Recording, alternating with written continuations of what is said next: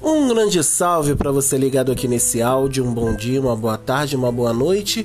Aqui quem fala é João Aranha e bem-vindos a mais uma edição do meu, do seu, do nosso Aranha Verso. A simples, porém profunda analogia da parábola do semeador apresenta o caminho que Jesus apontou para todos aqueles que o tinham escutado, através de um comparativo sobre o tipo de solo que ele se referia ao nosso coração, no qual a semente, que é nesse caso a palavra de Deus, germina. O texto mostra pra gente que algumas sementes caíram no meio dos espinhos e estes, ao crescerem com ela, a sufocaram.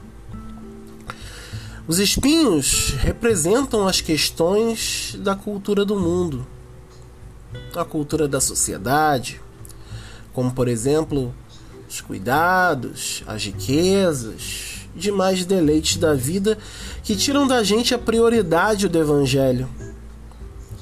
E a consequência disso é a geração de frutos imaturos que nascem, mas não crescem devido ao sufocamento e à retirada do sustento do solo pelos próprios espinhos. Um caminho possível para que os empecilhos sejam retirados e os preceitos divinos possam florescer e frutificar é o equilíbrio entre o cuidado consigo mesmo e com o próximo. Essa atitude é fundamental para que dediquemos todo o nosso ser legitimamente a Deus, passando todos os questionamentos e situações com que somos bombardeados todos os dias pela cultura da nossa sociedade, pelo crivo que o Evangelho, essa boa nova, oferece para gente. Mas isso também, que fique bem frisado, não significa que devemos reprovar tudo que está fora da igreja demonizando tudo indiscriminada, indiscriminadamente, sem a menor reflexão. Porque isso leva a gente a se desligar do que está ao nosso redor. Mas deve ser um caminho para que a nossa análise sobre o que o mundo oferece esteja sempre, sempre pautada pela palavra de Deus. E para isso, a gente precisa limpar esse solo, de todo rastro de espinhos. Algo que só e unicamente Jesus, Deus Pai, o Espírito Santo podem fazer por nós.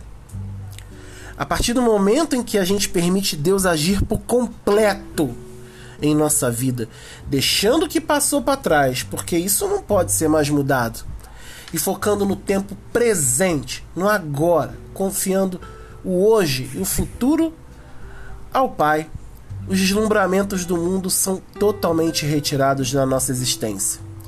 Consequência direta de nossa atenção plena, busca e abertura à ação prioritária do reino de Deus em nós. Esse sermão é intitulado Coração Deslumbrado, o qual proferi na Igreja Presbiteriana do Sinai no dia 21 de novembro de 2021. Obrigado a você que ouviu até aqui. Deixe seus comentários e sugestões e críticas aí nos, nas redes sociais ou no e-mail que está na descrição. Eu, João Aranha, me despeço. Desejo que Deus te abençoe na caminhada. Um beijo, um abraço. Me despeço do Aranha Verso e fui. you.